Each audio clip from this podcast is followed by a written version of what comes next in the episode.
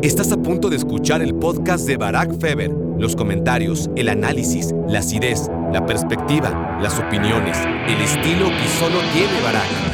Guardiola tiene eso, ¿no? Ha mantenido a todos sus equipos siempre poderosos, siempre candidatos a, ganar, pero hay que ganar. Y hay que ganar de la manera en la que ganan los equipos de Guardiola.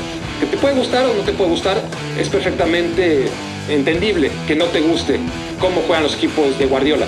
Porque tienes que reconocer que tiene un sello y que mejora a los futbolistas que pasan por sus manos, a la gran mayoría.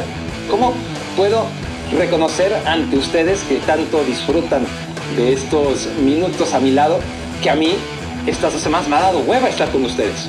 Es la verdad, es la dolorosa verdad.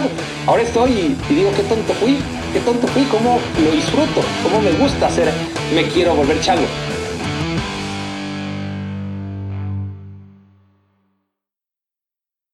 Hola, hola, hola. Bienvenidos a Me Quiero Volver Chango.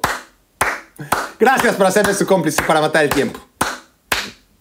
Sí, aquí estoy. Gracias, gracias.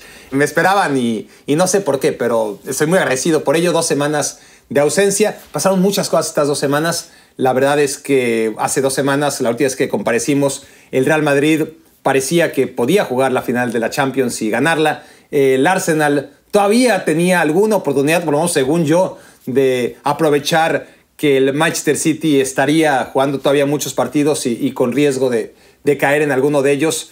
Y no ocurrió. Muchas cosas ocurrieron y muchas cosas que yo creía que iban a ocurrir no ocurrieron. Entonces, cuando se combina la mufa, la falta de tiempo y la falta de ganas, entonces ocurre lo que ocurre. Me quiero volver chango, que de repente puede desaparecer durante dos semanas. Saben que siempre volverá, pero aquí les diría lo más fácil porque es verdad. Solamente contaría la tercera parte de la verdad, pero es una verdad como un templo que no he tenido tiempo. He estado muy ocupado, honestamente, muy, muy, muy ocupado estos días.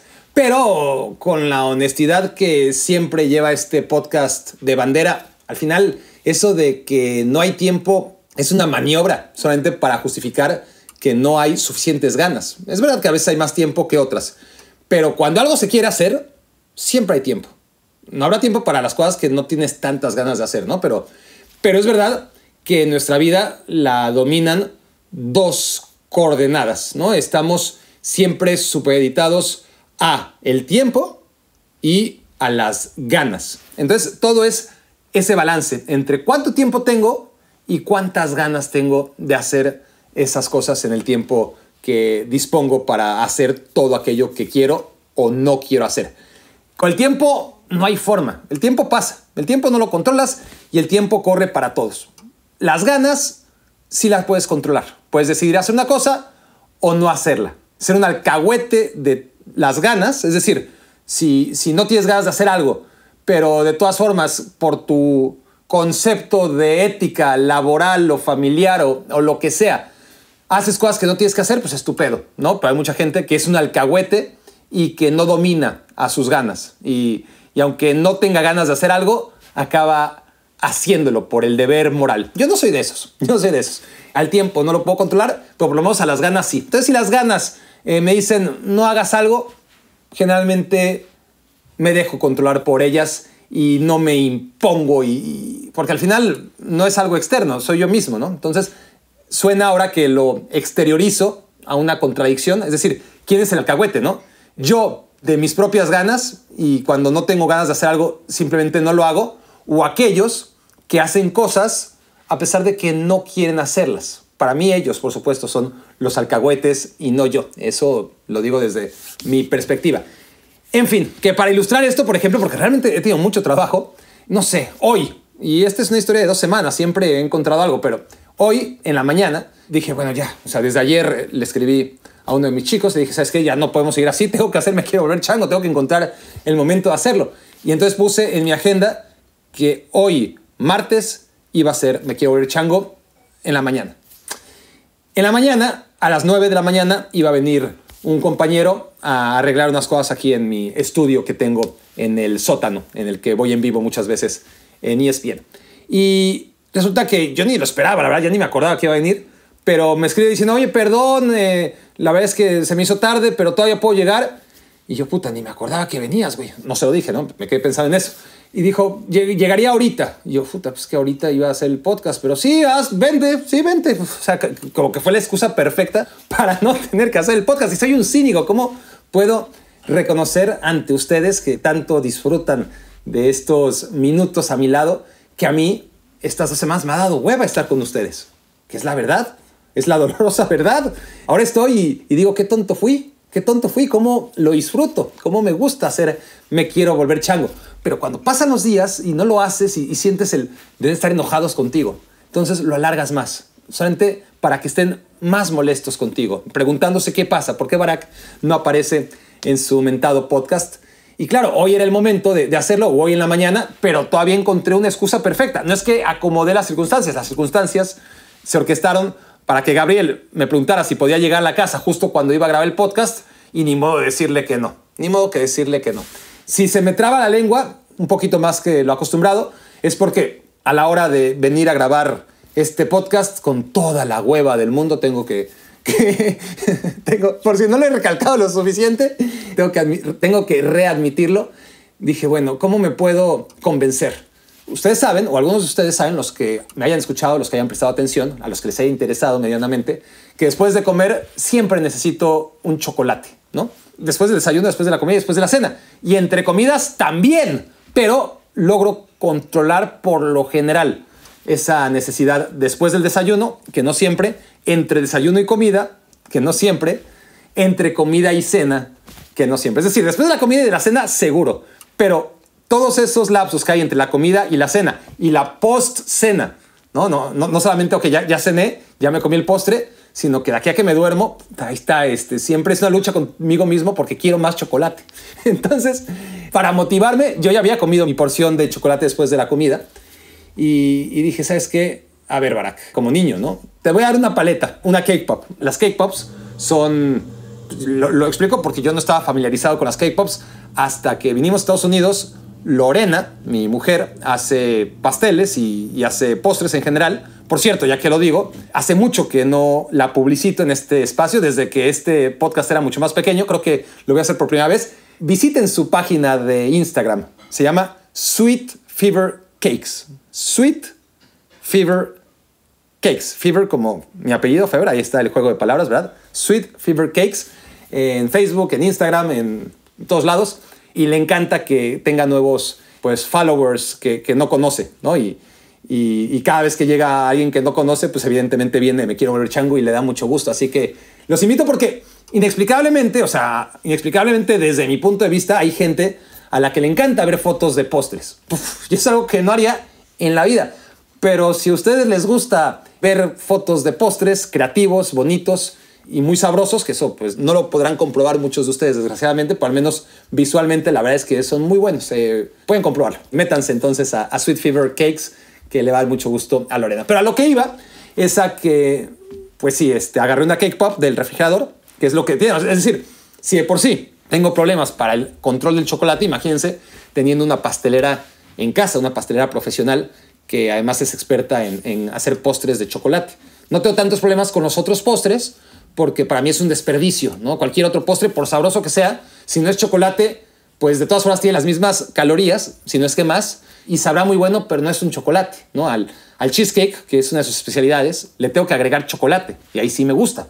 Pero si es sin chocolate me gusta, pero no me gusta tanto. En fin, aquí iba, a lo de las ganas y el tiempo ya para acabar con esta excusa que se está haciendo kilométrica, pero que me hace sentir mejor y además me hace sentir un poquito filósofo, ¿no? El tema es ese, ¿no? Que las ganas de hacer algo son las que realmente nos condicionan, no el tiempo. Siempre hay lugar ¿no? Siempre, siempre, siempre hay lugar donde caben 10, caben 11, siempre, y donde cupieron 11, cabrán 12.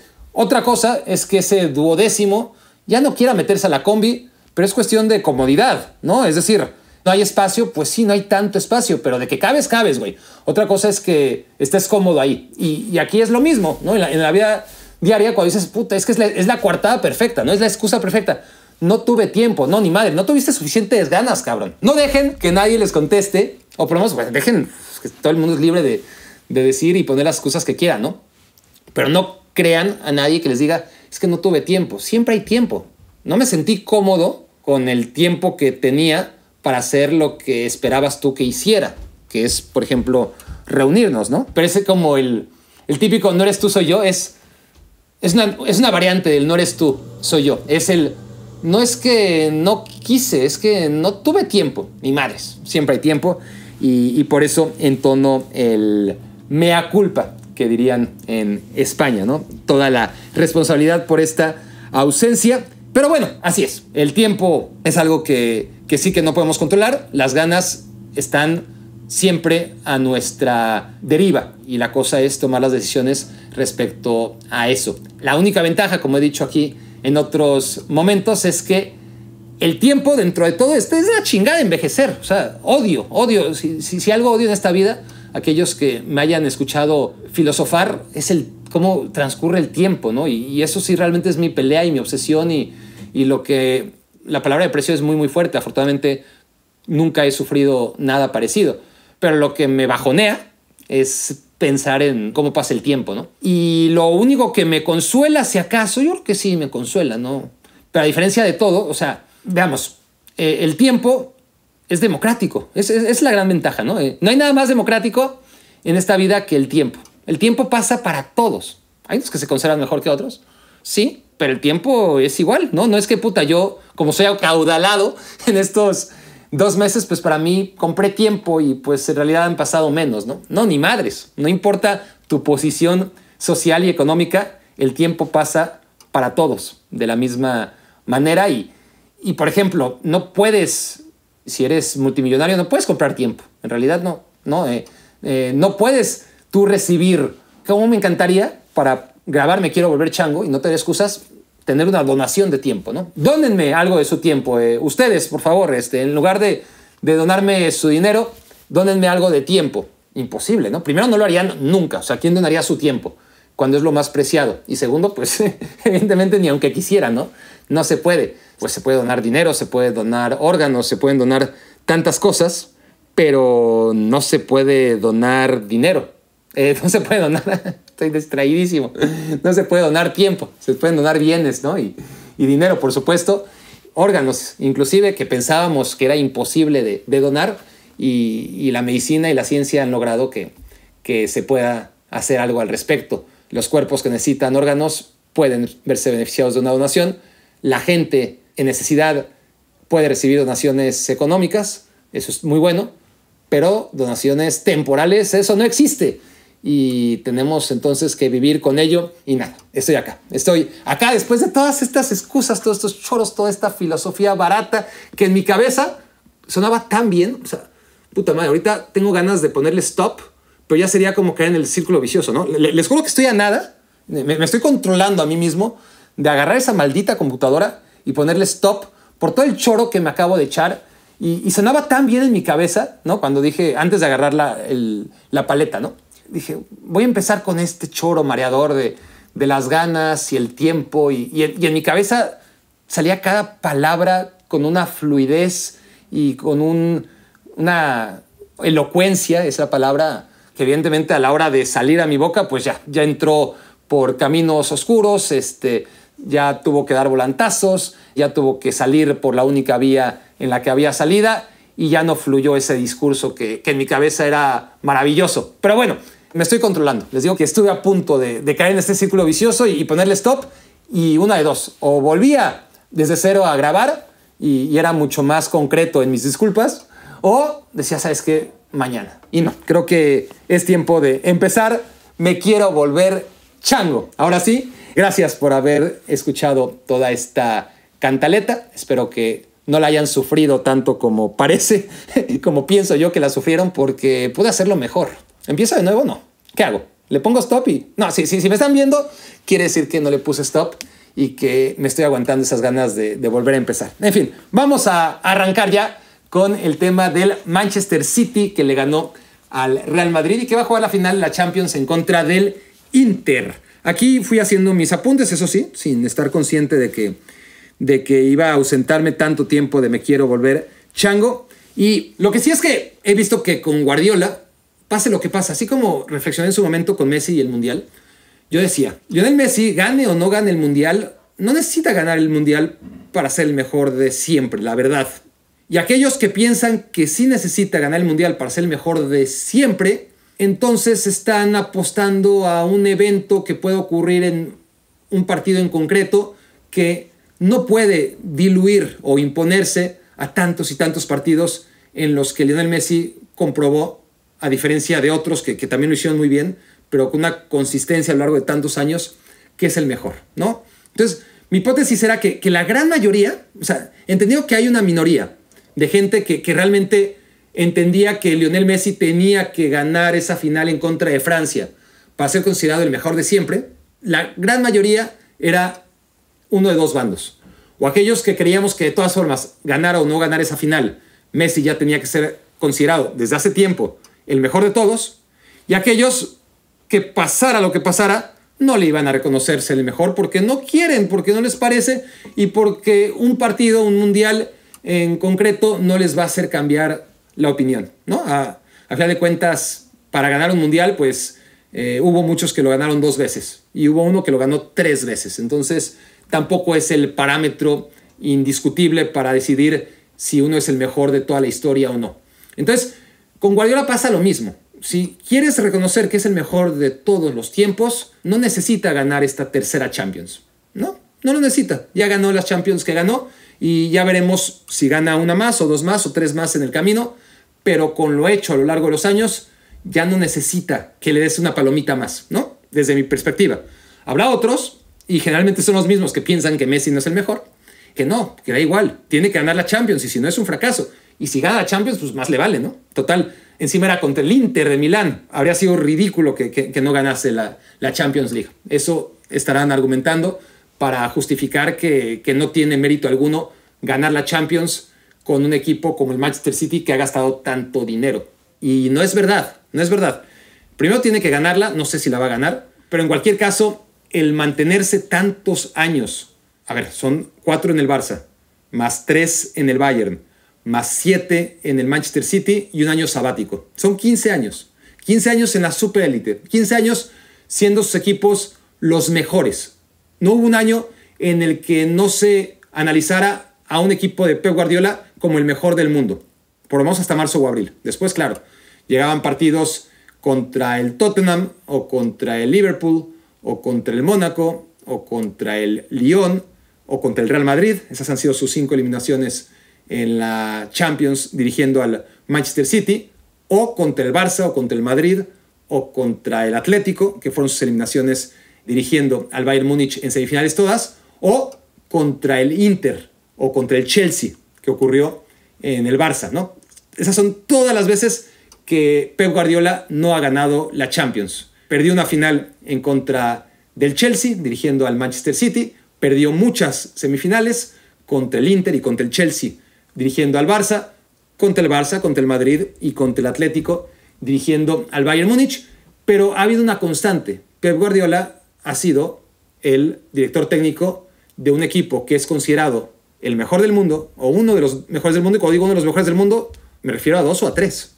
Generalmente se considera que es el mejor, el que mejor juega, el máximo candidato a ganar la Champions, pero, a ver, ha coincidido en estos 15 años con el Liverpool de Klopp, que en algunos momentos, ¿no? Eh, Jürgen Klopp ha hecho de Liverpool el mejor equipo del mundo, pero ahí está el detalle, ¿no? Durante 15 años, ¿no? Eh, si tomas en cuenta lo bien que ha jugado el Borussia Dortmund y el Liverpool, pues no ha tenido esos picos tan altos como Guardiola en sus equipos. Y, es verdad que Klopp ha tenido un hándicap que, que el Dortmund y el Liverpool, siendo equipos poderosos, pues eh, están muy lejos de la capacidad adquisitiva del Manchester City o del Bayern Múnich, cada uno en su época. Entonces, eso hay que decirlo a favor de, de Jürgen Klopp.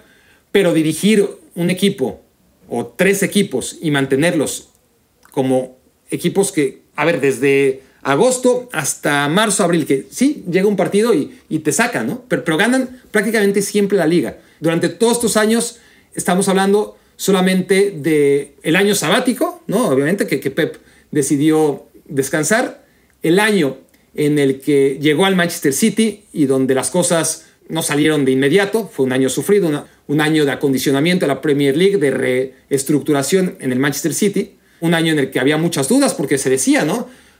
Guardiola ahora sí lo quiero ver en la Premier League, decían. En el Barcelona, pues fácil. En el Bayern, fácil a verlo en la Premier League. Y ahí está, cinco títulos de siete disputados. Salvo ese primer año en el que ciertamente le costó trabajo y, no fue inmediato y donde todo el mundo le decía, ah, no, es que aquellos que dicen, no, es que ganar la Premier League tampoco tiene mérito con el presupuesto del City, son los que decían, no, es que en la Premier League quiero verlo disputar los títulos con el Manchester United, con lo que invierte el United, y con el Chelsea, con lo que invierte el Chelsea, e incluso con el Arsenal o con el Tottenham, que no son tan poderosos, pero que, igual que el Liverpool, ¿no? Pero que, son siempre candidatos a ser campeones. Y el tema es ese, que es verdad que en España la liga la ganan dos, a veces tres, pero siempre la ganó el Barcelona de Guardiola. Mientras Guardiola estuvo ahí, esa fue la, la, realidad. La ganó un año ciertamente el Real Madrid de Mourinho, el último de Guardiola, nada más. Después se fue a Alemania y sí es cierto, el, el, Bayern siempre la gana un solo equipo y es el Bayern. A veces dos, muy de vez en cuando, una cada 10 años.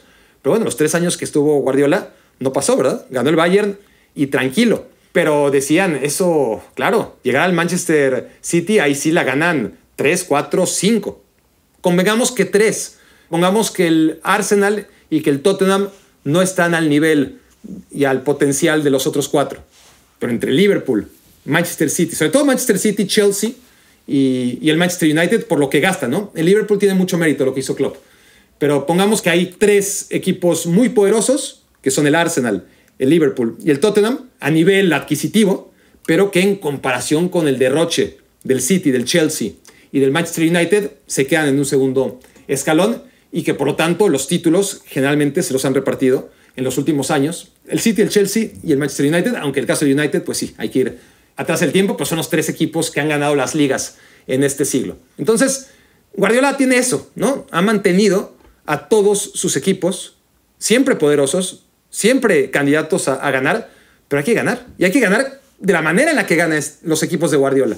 Que te puede gustar o no te puede gustar, es perfectamente entendible que no te guste cómo juegan los equipos de Guardiola. Pues tienes que reconocer que tiene un sello y que mejora a los futbolistas que pasan por sus manos, a la gran mayoría, porque gasta cantidades increíbles en jugadores que en ese momento dices, puta, ¿cómo puede gastar lo que gastó en Laporte? ¿Cómo puede gastar lo que gastó en Stones? ¿Cómo puede gastar lo que gastó en Nathan Akey? ¿Cómo puede gastar lo que gastó en Rodri? Aún así, no son jugadores que... Exactamente, ¿no? Por lo mismo, porque, porque son jugadores que, que no parecían valer tanto como lo que pagó el Manchester City por ellos. Es decir, la, la, ventaja del City, la ventaja de Guardiola de dirigir al City, es que ha podido adquirir a jugadores B a precio A. Pero que hayan costado como superfiguras, no significa que fueran superfiguras. Rodri, muy bueno en el Villarreal, muy rápido y muy bueno en el Atlético de Madrid, pero no se volvió uno de los mejores del mundo hasta que no pasó por las manos de Pep Guardiola. Y lo mismo podemos hablar de todos y de cada uno de, los jugadores. De Joe Cancelo, que costó muchísimo dinero. Era uno antes de Guardiola, uno después de Guardiola. De todos y cada uno de los miembros de, de la estructura defensiva. Empezando por Ederson. ¿Es uno de los mejores porteros del mundo? Sí. ¿Deja muchas dudas? Comparado con los que realmente son los mejores, también. ¿Costó muchísimo dinero? Sí, pero no llegó siendo uno de los mejores. Ni, ni Ederson, ni, ni Díaz, ni Bernardo, quise decir Rubén Díaz, Bernardo Silva, son futbolistas que, que se volvieron los mejores en el Manchester City, ¿no? Las únicas excepciones, y, entre comillas, sería Jack Grealish, que es el único jugador en la historia de los fichajes más caros que llegó al Manchester City. Si ustedes ven los 20 o los 25, quizás los 30, porque Kevin De Bruyne está por ahí. Costó caro repescarlo. Y es otro caso. Kevin De Bruyne en la, en la Bundesliga, pues la rompía en la Bundesliga en el Wolfsburg, pero venía de, de, no hacer nada en el Chelsea, ¿no? Y el City pagó un precio que pff, ese es el tema, ¿no? Decías, ¿cómo van a pagar tanto por un jugador que en el Chelsea no hizo nada? Por más que le esté rompiendo en la Bundesliga. Entonces, Kevin De Bruyne había sido el futbolista más caro de la historia del Manchester City antes de que llegara Jack Grealish.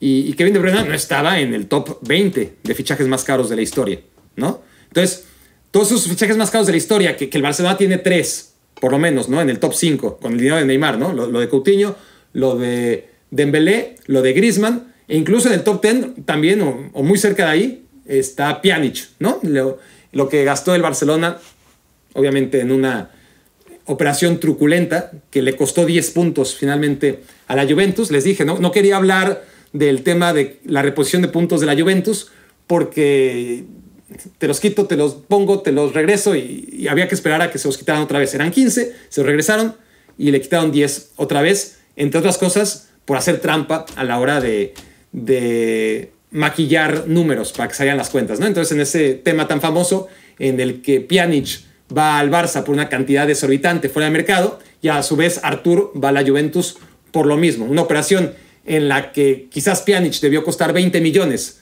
y llega al Barça y Artur y a la Juventus por 30 millones, pues para estos clubes fue muy fácil decir, pues mira, en lugar de hacer un intercambio de que tú me das 20 y te doy a Pjanic y tú me das 30 o yo te doy 30 y me das Artur, entonces mejor, si de todas formas la diferencia va a ser de 10 millones, hagamos 60 y 70. Y así en el libro de balances, como los gastos se amortizan en los siguientes 5 años, pero los ingresos llegan directo a este año, pues queda como una gestión en números negros, ¿no? Lo, cual parece muy inteligente y lo es, a menos de que seas tan descarado como fueron el Barça y la Juventus, y, y, en Italia sí se persiga la trampa y en España no se persiga la trampa, ¿no? Esa es la diferencia. Este, a la Juventus le quitaron 10 puntos, al Barcelona no. Y eso que el Barça es reincidente porque hizo exactamente lo mismo con Silesen, que es uno de los porteros más caros de la historia, ¿no? Porque se fue al Valencia y, acabó siendo suplente, como todos esperábamos en el Valencia, porque llegó Neto a ser suplente de,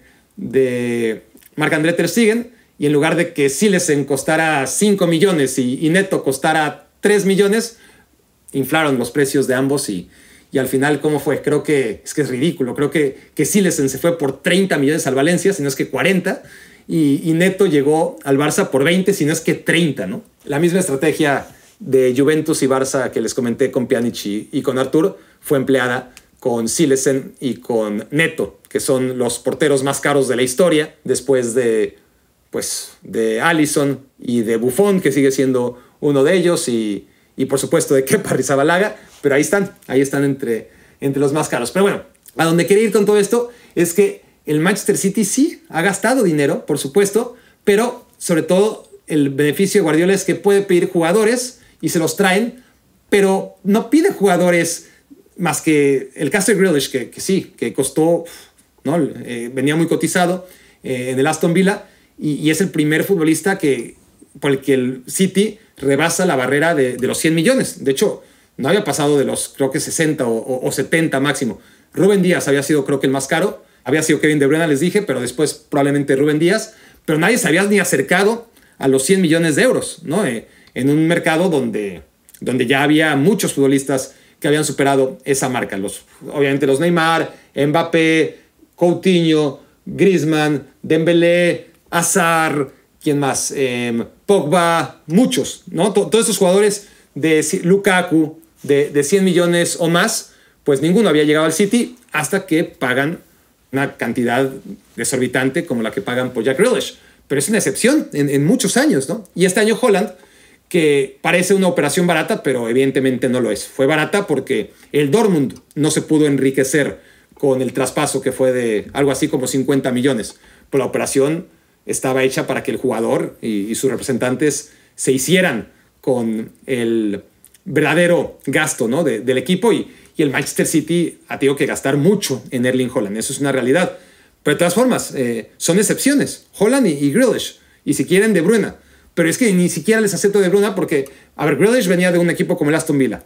Y De Bruyne venía de un equipo como el Wolfsburg.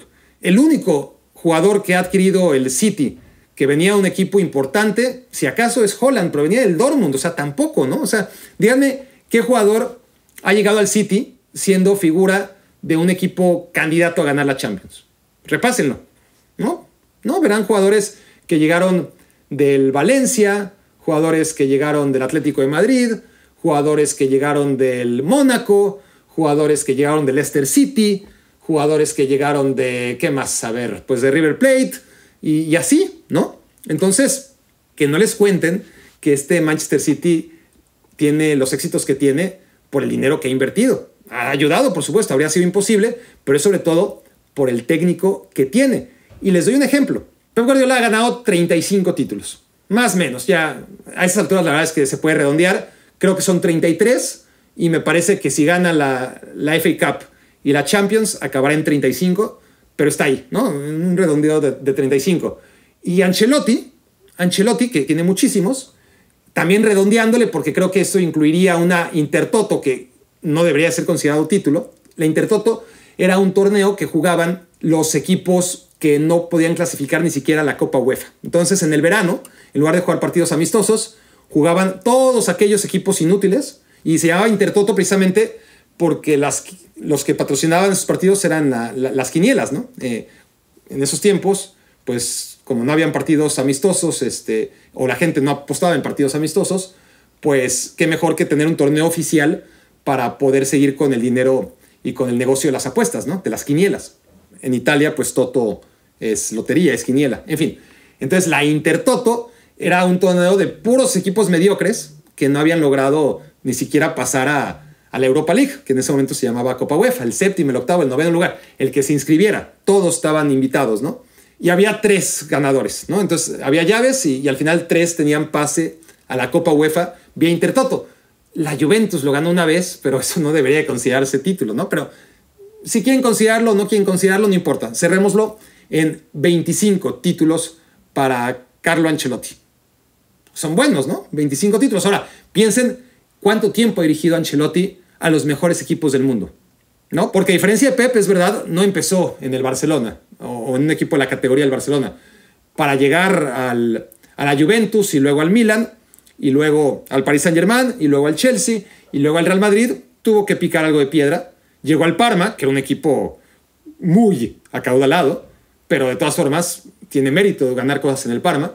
Pero si nos concentramos en todos los años que lleva Ancelotti dirigiendo equipos súper armados, candidatos a ganarlo todo en sus ligas y en Europa, como la Juventus de su época, sobre todo el Milan de su época, el Real Madrid, el Chelsea, el Paris Saint-Germain, de regreso al Real Madrid, hay que descontarle los pasos por el Napoli y por el Everton, pero si llegó al Napoli y al Everton es precisamente porque ya no era un técnico tan confiable, ya no era un técnico por el que iban a apostar los grandes equipos, un poquito como Mourinho, ¿no? Después de, de no cumplir objetivos en estos equipos donde parece que es tan fácil, pero al final no lo es tanto, pues Mourinho, aún llamándose José Mourinho, pues fracasa en el Chelsea, entre comillas, porque regresa del Real Madrid y regresa por la puerta grande y es campeón, por el segundo año es horrible, ¿no? Entonces, en el Chelsea, pues es agridulce, pero tiene todavía suficiente cartel como para hacer el fichaje mediático del Manchester United, le va de la patada en el Manchester United, aunque muchos dirán, no, pues es que ganó la Europa League, es que ganó la FA Cup. Bueno, tan poco cumple sus objetivos o tanto se devalúa José Mourinho en el Manchester United que tiene que dar un paso atrás ¿no? en su currículum y aceptar una oferta de un equipo que no corresponde a, a su historial. ¿no? Este, después de que cambia al Porto por el Chelsea y se va al Inter y luego al Real Madrid y luego al Chelsea y luego al Manchester United, pues José Mourinho tiene que dar un paso atrás para ir al Tottenham, que no está mal, pero no es ese top, top, top, ¿no? Y luego súmenle la mala experiencia en su segundo año, en su segunda era en el Chelsea, más su mala experiencia en el Manchester United, más su mala experiencia en el Tottenham, pues tuvo que acabar en la Roma. Y ahora le está yendo moderadamente bien, ganó la tercera división de, de Europa, que es la Conference, ahora está en la final de la segunda división, que es la Europa League, y en la Serie A está sexto, estaba séptimo, pero gracias a, a, la sanción de puntos de la Juventus, pues ahora aparece sexto lugar, un equipo que claramente no tiene ni remotamente la capacidad de gastos que han tenido sus otros equipos, ¿no? Pero entonces volvamos al, tema de, de, Ancelotti, que es a, a, a donde iba. Ancelotti, dirigiendo durante tantos y tantos y tantos años a Madrid, dos veces, al Paris Saint-Germain, al Chelsea, al Milan, a la Juventus, todo lo que dirigió, ha ganado 25 títulos. En el doble de tiempo que Guardiola lleva 35, ¿no? Eso te habla de la excelencia de Guardiola. Porque los dos han dirigido siempre equipos súper ganadores. Y unos dirán, bueno, pero ¿y, ¿y, en Champions cómo están? Bueno, sí, en Champions están por ahora como están. Pero es mucho más parejo, sobre todo si, si Guardiola acaba ganando esta Champions, ¿no? En ligas, lo que marca realmente la excelencia, que es ganar títulos europeos, pero también ligas, también copas. Las supercopas, la verdad es que solamente suman. pero por la capacidad de ganar constantemente la Copa, la Liga y, pelear en la Champions, aunque no la ganes, eso ya pone a Guardiola en otro hemisferio, ¿no? Eh, en otra atmósfera totalmente distinta a la del resto de técnicos, ¿no? Eh, y me quedé pensando, sí, sí estuve bien al decir la palabra atmósfera, porque empecé diciendo hemisferio y lo quise corregir con atmósfera y quedó todavía peor. Pero dejémoslo en otra galaxia, si les parece bien. Está en otro nivel, Pep Guardiola, respecto al resto. Y bueno, eso es lo que quería decir sobre Guardiola. Tengo tantas cosas apuntadas que la verdad es que durante tantos días esto no acabaría nunca. Tendré que, que acabar un poquito con lo del Real Madrid y el Manchester City y probablemente retomar el tema Inter mañana. Puede ser que mañana hable del Inter, no sé cuánto rating va a tener, pero, pero ni modo. Este, vamos a, a dejar el Inter para mañana. Pero el, el, Arsenal, el United, el Chelsea, el Liverpool son equipos que, que no han podido con el Manchester City. ¿no? Esa es la, la realidad. El Liverpool le ha mantenido o le mantuvo durante varios años la, la guardia. El Chelsea gastando lo que gasta es el mejor ejemplo de que el tema no es gastar, sino que necesita realmente una cabeza como la de Guardiola para darle rumbo a un proyecto. Del United ni hablemos. El United ha gastado más que el Manchester City y, cuántos títulos ha ganado en estos años desde, que está Guardiola un equipo y cuánto ha ganado el otro. ¿no? Es, es evidente. Y en este contexto, con el Arsenal se es muy injusto. Ahí sí. Porque el Arsenal gasta o ha gastado mucho menos. Ha gastado en futbolistas un sobreprecio increíble también. Y a diferencia de Guardiola, no ha logrado sacar lo mejor de ellos. Nicolás Pepe es el mejor ejemplo. ¿no? Lo que costó fue increíble, 80 millones por un jugador que, no valía la pena. Y, luego hay otros que empiezan a, sentarse en el equipo, pero que parecían un, un gasto desmedido. ¿no? Thomas Party, Ben White, futbolistas que realmente costaron demasiado dinero y que hasta esta temporada, la cuarta de Mikel Arteta, uno puede entender, mira, ahora sí está siendo rentable la inversión por esos jugadores. Quiero decir, el Arsenal sí ha gastado, pero nada que ver con las cantidades de los equipos que están muy atrás en la tabla, ¿no? Del Chelsea, del, Liverpool sobre todo.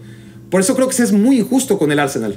Oigo muchas burlas de que es el mismo Arsenal de siempre y me pareció patético, de hecho, eh, el partido contra el Brighton, que fue el penúltimo, es que claro, estoy acumulando reflexiones desde hace mucho tiempo, ¿no? Pero, pero en el partido contra el Brighton, que es cuando el, Arsenal prácticamente dice ahora sí adiós a la Premier League, pierde contra un gran equipo que es el Brighton. El Brighton le han pintado la cara a todos, menos al Newcastle que se la pintó a ellos. Bueno, Brighton tiene todo, ¿no? Este, estas últimas jornadas ha sufrido goleadas un poquito engañosas contra el Everton, contra el Newcastle pero es un equipo que, le ha pintado la cara al Manchester United las veces que ha querido. Perdió ciertamente la semifinal en penales contra los propios Red Devils. Le pintó la cara ahora al Arsenal. Le ha complicado la vida a prácticamente todos los equipos. Creo que el Manchester City no sería uno de ellos.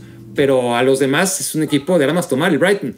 Y jugó muy bien en particular ese partido. Encontró un Arsenal ya cansado, desmotivado y, superado. Superado por un Brighton que, hizo un gran partido. Y, y el Arsenal vio o tuvo que sufrir que el estadio se vaciara en los últimos minutos, perdiendo 3 a 0. Y, la gente, en lugar de reconocer el esfuerzo de, estos chicos, porque es un equipo muy joven, y de hacer algo histórico, o sea, el Arsenal, la afición del Arsenal lloraba por quedar entre los cuatro primeros. Esa era la obsesión, quedar entre los cuatro primeros y no podían. Y cuando parecía que al fin, ese año, iban a acabar entre los cuatro primeros y por fin regresar a la Champions League, claudicaban, les temblaban las piernas en los últimos partidos y se quedaban sin Champions League. Como la temporada pasada que fue increíble. Tenían esa ventaja de, puntos, ¿no? Cinco puntos más o menos sobre el Tottenham en las últimas tres jornadas. Lo único que tenían que hacer era sacar cuatro puntos y, no lo sacaron. Y, el Tottenham los rebasó y, por eso el Tottenham jugó este año la Champions y el Arsenal no. Eso por hablar del ejemplo más reciente, pero es verdad que, el Arsenal viene arrastrando estas pechofrieses o pechofriadas durante mucho tiempo, pero este año es muy injusto. Es muy injusto porque no tiene elementos para competir con el Manchester City realmente, ni económicos, ni técnicos. Es un equipo en, formación que se ha cocinado a fuego lento y que en este su cuarto año jugó muy bien y le alcanzó para lo que le alcanzó. Y en cuanto el cansancio físico en cuanto a la presión, que es verdad, que ahí estuvo y que, y que fue determinante, y algunas lesiones, sobre todo la de Saliva, es un equipo sin, sin fondo, que repetía el 11 una y otra vez, pues al final se cayó, se cayó y no lo suficiente como para no ser cómodamente el segundo mejor equipo de la Premier League. Y eso, gastando y teniendo futbolistas, déjense el, gasto, porque insisto, el Arsenal ha gastado en, jugadores que, que, uno podría considerar de medio pelo demasiado dinero. Pero aún así ha gastado menos, definitivamente menos, que el Chelsea. Y el propio Liverpool ahí se van. ¿no? El Liverpool también ha sido inteligente en general a la hora de fichar, pero, pero también ha, en esa última temporada pues trajo a Núñez, trajo a, a Gakpo por cantidades enormes, ¿no? Por, por, sumas tremendas. Agreguen lo que costó Allison, lo que costó Van Dyke. Son cifras a las que no ha llegado el Arsenal. Llegó con Pepe, ¿no? A 80 millones, como ya les dije, pero, pero salió como salió.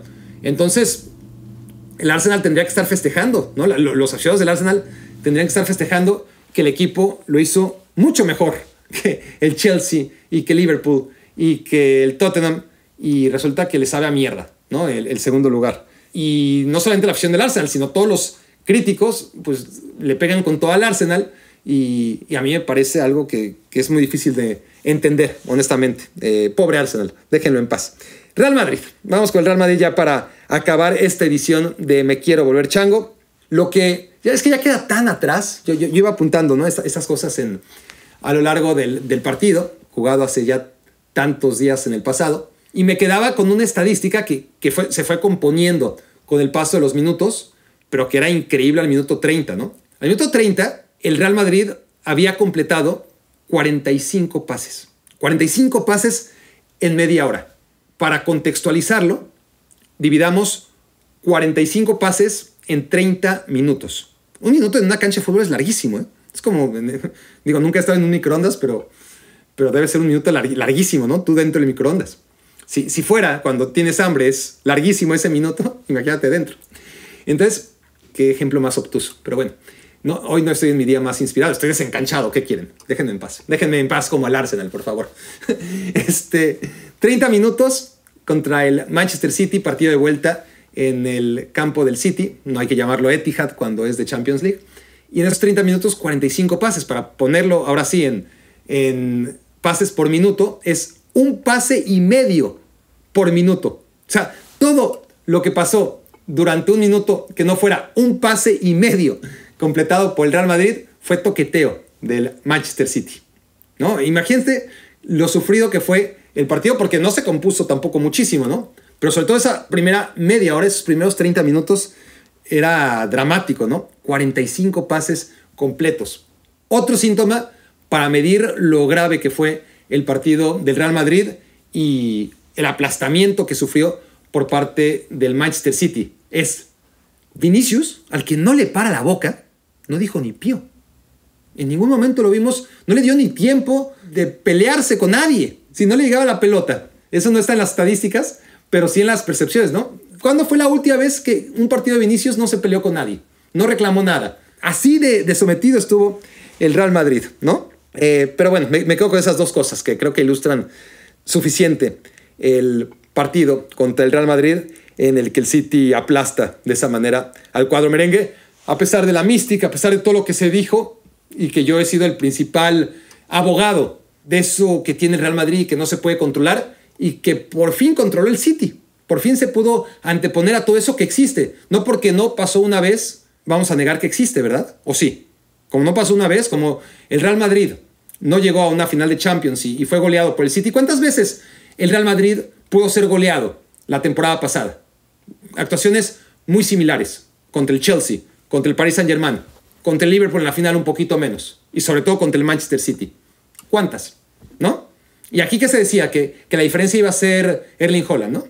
Y, y no fue la diferencia Erling Holland, para nada. Al contrario, si la prioridad del Real Madrid era detener a Erling Holland, felicidades, misión cumplida, lo detuvieron. Lo anularon. Falló todas. Si tú le dices a cualquier aficionado del Real Madrid, mira, en el primer partido no va a hacer nada, pero nada. Apenas la va a tocar, va a tener un cabezazo ahí que no va a pasar nada y, una jugada y no va a hacer nada en el primer partido. Y en el segundo, no te preocupes. Te garantizo que el segundo partido de Holland va a tener dos remates de cabeza y los va a fallar. uno mucho más fácil que el otro. Luego va a tener un mano a mano y Courtois va a ser la, la tajada y, el travesaño va a ser el resto. Y no vas a volver a ver a Holland en, todo en todos los 180 minutos. Así que tranquilo, encárgate de todo lo demás, ¿no? Este, claramente, si Holland estuvo tan eh, bien controlado fue porque el Real Madrid algo hizo bien. El tema es que Holland es el 9% del Manchester City, se diga lo que se diga, ¿no? Y eso liberó al resto. Y aunque Holland no tuvo sus 180 minutos de ensueño, el City, el resto del equipo, sí que los tuvo. Y ese es el tema, que el Real Madrid pudo haber sido goleado perfectamente. Debió ser goleado por el Manchester City desde la temporada pasada. No necesitaba a Holland.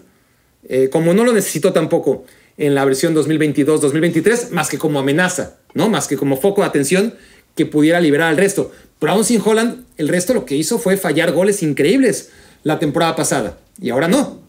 Y lo mismo podemos decir del Chelsea y del Paris Saint-Germain.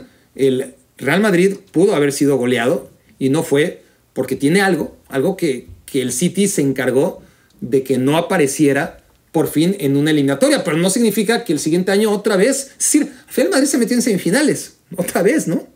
11 de 13, habiendo tantos equipos armados, construidos de verdad para, para llegar a estas instancias, cuando el Real Madrid, pues aquí lo he expuesto muchas veces, ¿no? Ahora sí se vio la diferencia entre un equipo, ya justifiqué todo lo, lo de los gastos del Manchester City, ¿no? Pero, pero ahí está la realidad, que así haya mejorado sus jugadores, fueron muy caros. Así no, no valían lo que pagó por ellos, pues pagó lo que pagó. Y si sumamos la inversión del Manchester City contra la inversión real del Madrid, no vale solamente contar cuánto gastaron en fichajes, sino a cambio cuánto vendieron. El Real Madrid ha vendido muchísimo, el City no ha vendido prácticamente nada. De hecho, justo este año en el que por primera vez vendió, ¿no? Vendió a Gabriel Jesús y vendió a Sinchenko, bueno, por primera vez, lo que es la vida, el City encuentra bueno, por segunda vez, porque, porque ya habían llegado a una final, ¿no? En contra del Chelsea.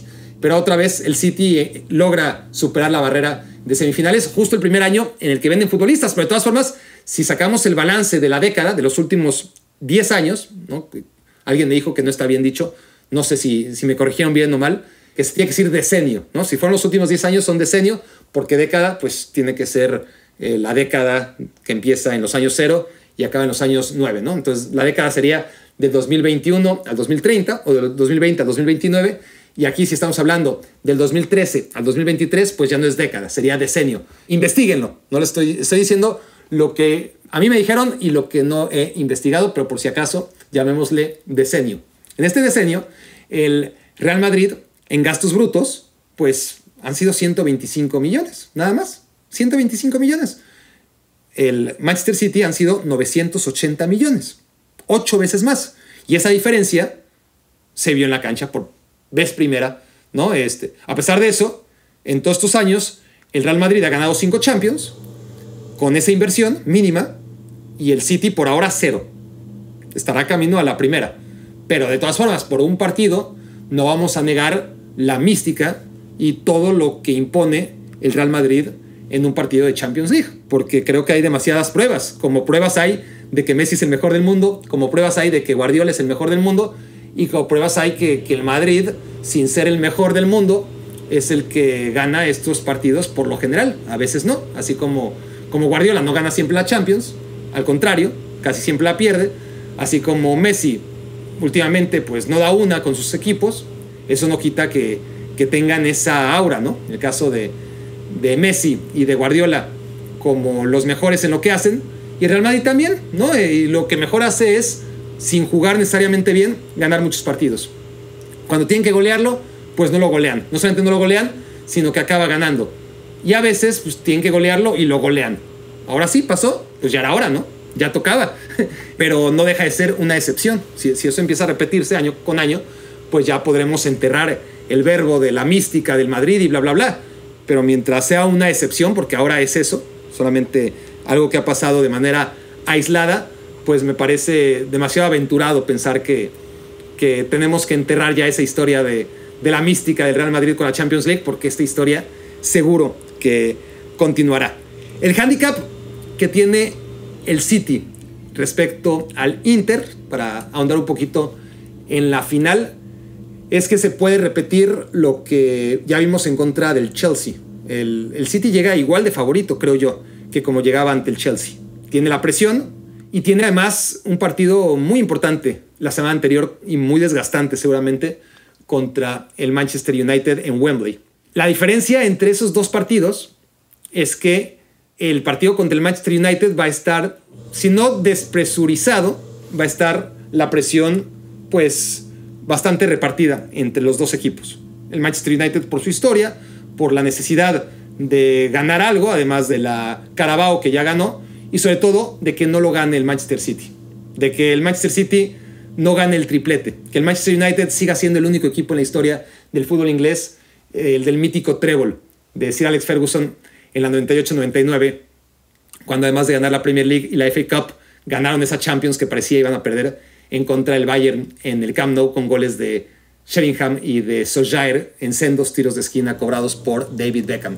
Esa historia el Manchester United quiere que siga viviendo sola, no, no, quiere vivir con un roommate, y mucho menos que este roommate sea el Manchester City como el otro equipo en la historia del fútbol inglés que ha ganado el trébol. Entonces, es el tema, ¿no? Que, que el City contra el Inter, por primera vez, en, es súper favorito. O sea, es mucho más favorito contra el Inter de lo que era contra el Real Madrid y de lo que era contra el Bayern Múnich, ¿no? En las rondas anteriores. Y contra el Inter puede pasarle un poco de lo que le pasó en contra del Chelsea. Eh, el Inter no tiene ninguna presión. Ya hablaré del Inter, les, prometí que, que, o me prometí a mí mismo que no quiero hablar del Inter para no alargarme tanto, porque hay muchas cosas que decir del, del Inter y, y, merece su capítulo aparte. Entonces, para no ahondar demasiado en el Inter de Milán, el Inter pues, es un equipo que, que es un novato en estas lides, ¿no? Como club, como institución, pues sí, el grande es el Inter, pero para efectos prácticos, así como el Manchester City llegaba en contra del Chelsea como el equipo favorito, aunque el Chelsea había ganado una Champions, pues aquí el Inter ha ganado tres, pero da igual, es decir, hace cuántos años ganó la última y hace cuántos la penúltima y qué ha hecho o qué había hecho desde 2010, ¿no? Entonces, ahí está, ahí está el principal tema que puede amenazar desde mi punto de vista al Manchester City, que es la presión que tienen ellos y que no necesariamente tiene el Inter. Ese es el, el handicap del Manchester City para esta final. Y bueno, el peso de las estrellas en la camiseta, al final de cuentas, desde 2012, el equipo que más Champions ha ganado ha sido el campeón. Desde que el Chelsea sorprendentemente le ganó al Bayern en campo del Bayern, hagan cuentas. ¿Las hacemos juntos para irnos? A ver, a ver cómo está nuestra memoria. En esa final, el Chelsea le gana al Bayern, ¿verdad? Estamos hablando de la final de 2012. En 2013, y ahí empieza la racha, en 2013 se enfrentan Bayern contra Borussia Dortmund. ¿Quién tenía más Champions? Evidentemente el Bayern Múnich. Y ganó el Bayern Múnich. 2014, la final fue Barcelona contra Juventus. El Barcelona tenía más Champions en el historial y fue el que ganó esa Champions. Miento, esa fue la del 2015. La del 2014 había sido Real Madrid contra Atlético de Madrid. El gol de Ramos y parecía que iba a ganar el Atlético, ni madres. Ganó el Real Madrid, evidentemente el equipo con más Champions.